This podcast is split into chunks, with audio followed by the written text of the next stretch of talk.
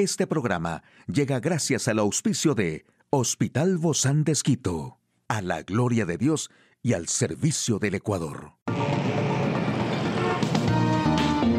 Ciudad Médica, un espacio para tu salud. Hola, ¿qué tal? Qué gusto poder acompañarte. Yo soy Ofelia Díaz de Simbaña en este mundo tan apasionante de la salud. Estos son los alimentos que te ayudan a tener bajo control la grasa abdominal durante la menopausia.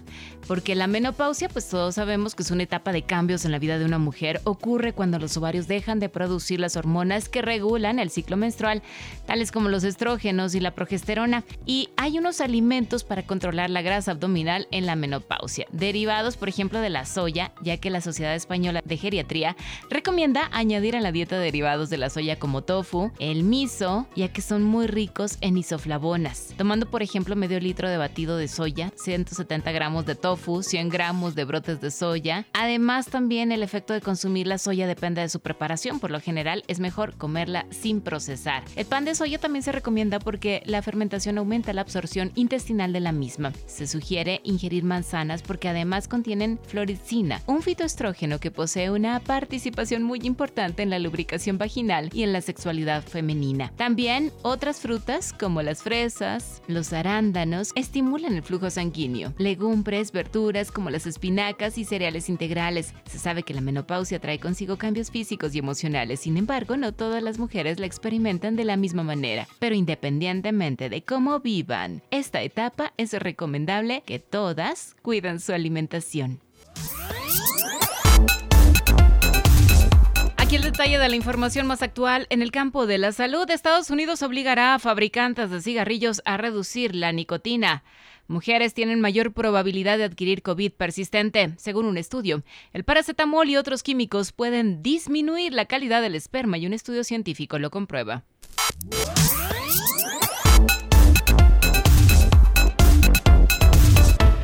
El gobierno de Estados Unidos anunció en estos días que desarrollará una nueva política que obligue a los fabricantes de cigarrillos a reducir la nicotina a niveles no adictivos, una medida que supondrá un fuerte golpe para la industria del tabaco. La medida requiere que la Administración de Drogas y Alimentos, FDA, desarrolle y publique una reglamentación que luego podría ser impugnada por la industria tabacalera. La nicotina es poderosamente adictiva, dijo el comisario de la FDA, Robert Calif, en un comunicado. Hacer que los cigarrillos y otros productos de tabaco de combustión sean mínimamente adictivos o no adictivos ayudaría a salvar vidas. La implementación de la iniciativa tomaría varios años y podría retrasarse o descarrilarse por litigios o revertirse si un futuro gobierno decide no seguir adelante. Una pieza central de su agenda y la política de reducción de la nicotina encajaría dentro de sus objetivos a un costo mínimo.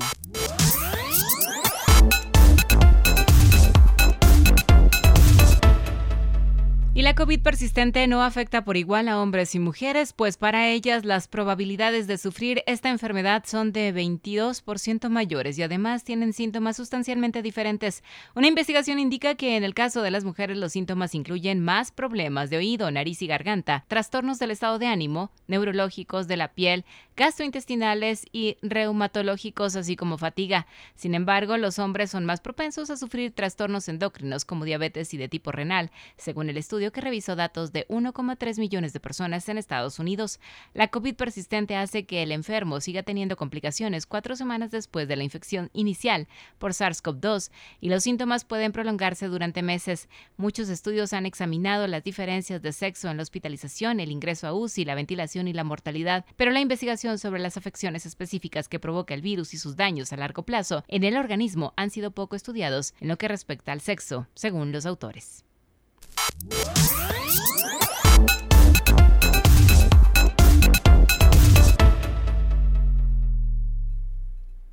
Y a nivel mundial se ha venido presentando un problema muy preocupante y tiene que ver directamente en el sexo masculino, según información obtenida en el portal web The Guardian, una investigación científica que se realizó recientemente concluye que una combinación de sustancias químicas que entran en el organismo humano están reduciendo de forma drástica e insospechada la calidad del esperma del hombre. El equipo que llevó a cabo este estudio estuvo encabezado por el profesor Andreas Kortenkamp de la Universidad Brunel de Londres.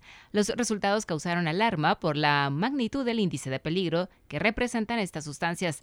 La cantidad y la concentración de espermatozoides ya vienen sufriendo una disminución alarmante en los países occidentales. Desde hace décadas, recuerdan los científicos, y la cantidad de espermatozoides se redujo en un 50% en los últimos 40 años.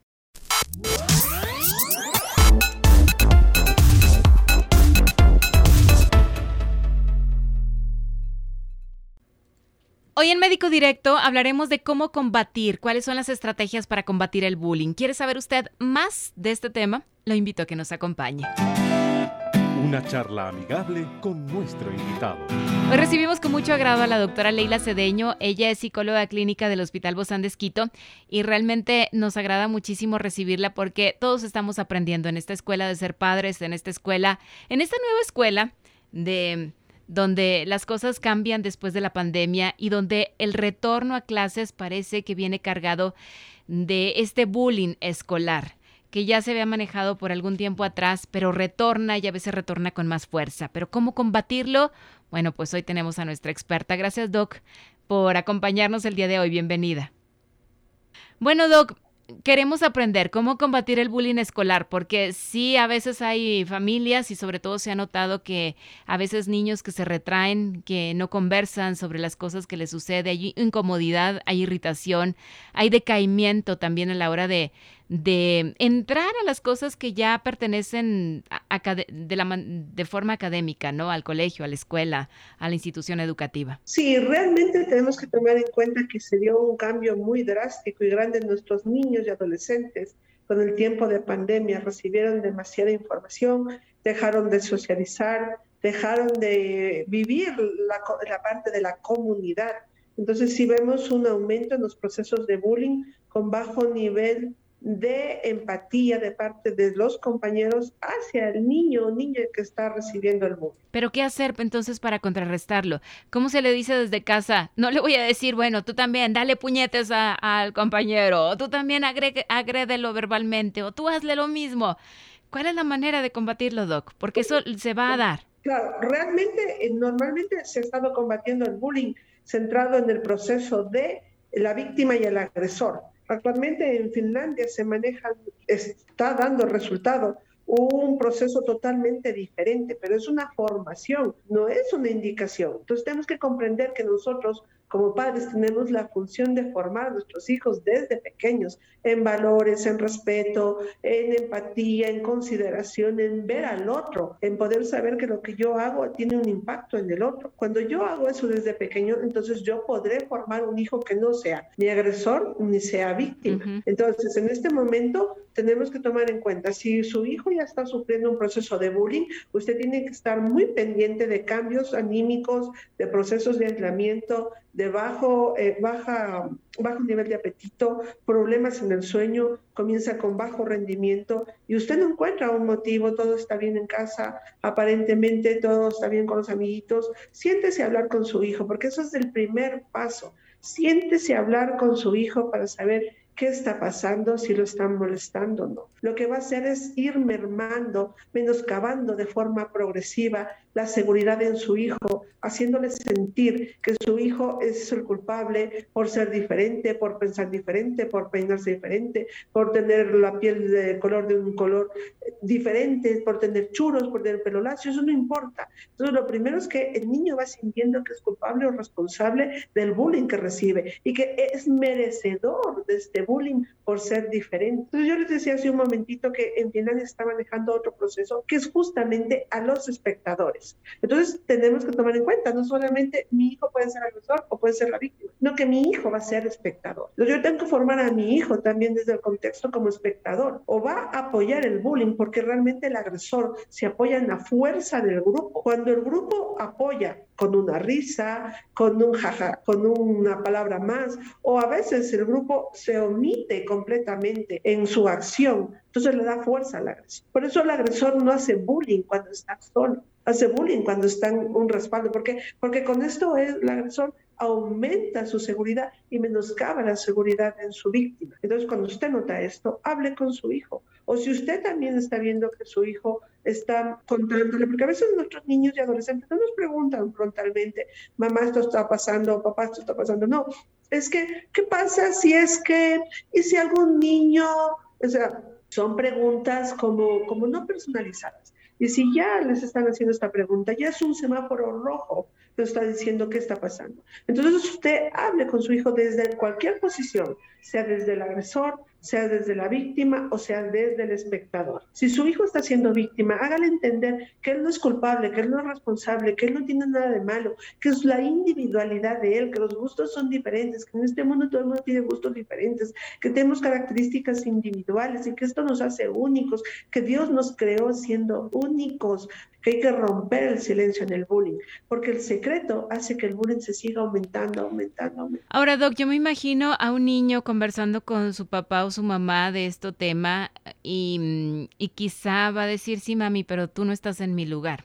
Cuando yo me enfrento, cuando yo estoy ahí parada frente a la persona que me hace el bullying, me tiembla todo, no sé qué hacer, me pongo nervioso, nerviosa.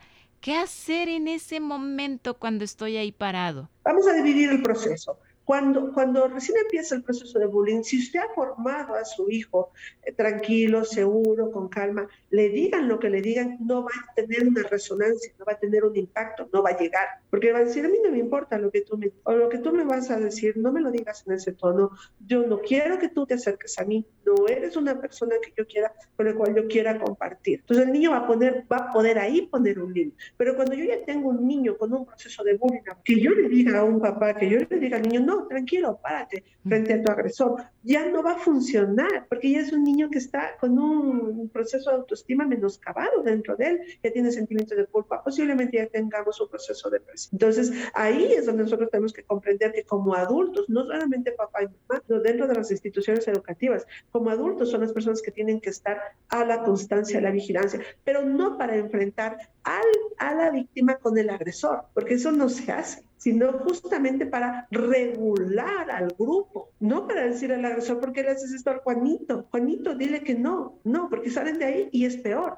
Entonces es, es, es, el manejo de todas las personas adultas, porque si el niño o niña, ¿dónde se va a refugiar? Si no es, si no es en el centro educativo, en sus profesores, en el consejero estudiantil, en sus padres, en sus autoridades. Si los niños no tienen poder como tenemos los adultos, de coger y decir, bueno, lo siento mucho, me retiro de aquí. Entonces tenemos que nosotros como adultos asumir no solamente una posición de espectadores, sino una posición de acción. ¿Qué estamos haciendo en nuestro centro educativo? ¿Qué medidas están tomando? ¿Cuál es la prevención que están haciendo? Si no está pasando, prevención primaria. Si está pasando, ya estamos en, en proceso de tratamiento. Y muchas veces los padres dicen, lo saco, lo saco a mi hijo de ahí. Y acá en el otro centro educativo también voy a encontrar eso. Entonces yo como niño no cambié, me cambiaron el centro educativo para que el niño vaya recobrándose a sí mismo. Y sí, sacado el proceso de bullying, que es un proceso traumático, el niño sí tenga la capacidad de decir, detente, no te doy el derecho. Y así para crecer toda su vida. Es decir, que este proceso de bullying que recibe el niño en este momento o la niña puede transformarse para que pueda ayudar a otros y también ayudarse a sí mismo. Entonces también es, ¿qué estás haciendo tu hijo si estás viendo eso?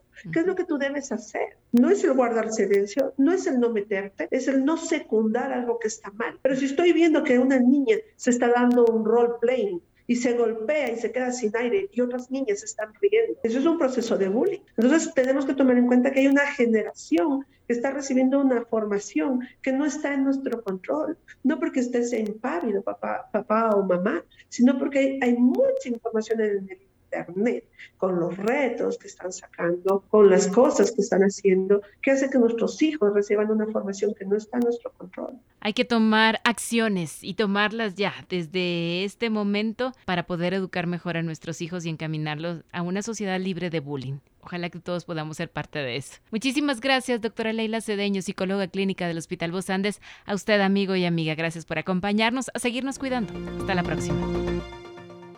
Puedes escuchar de nuevo este programa en radio hcjb.org. Este programa llegó a usted gracias al gentil auspicio de Hospital Bozán de a la gloria de Dios y al servicio del Ecuador.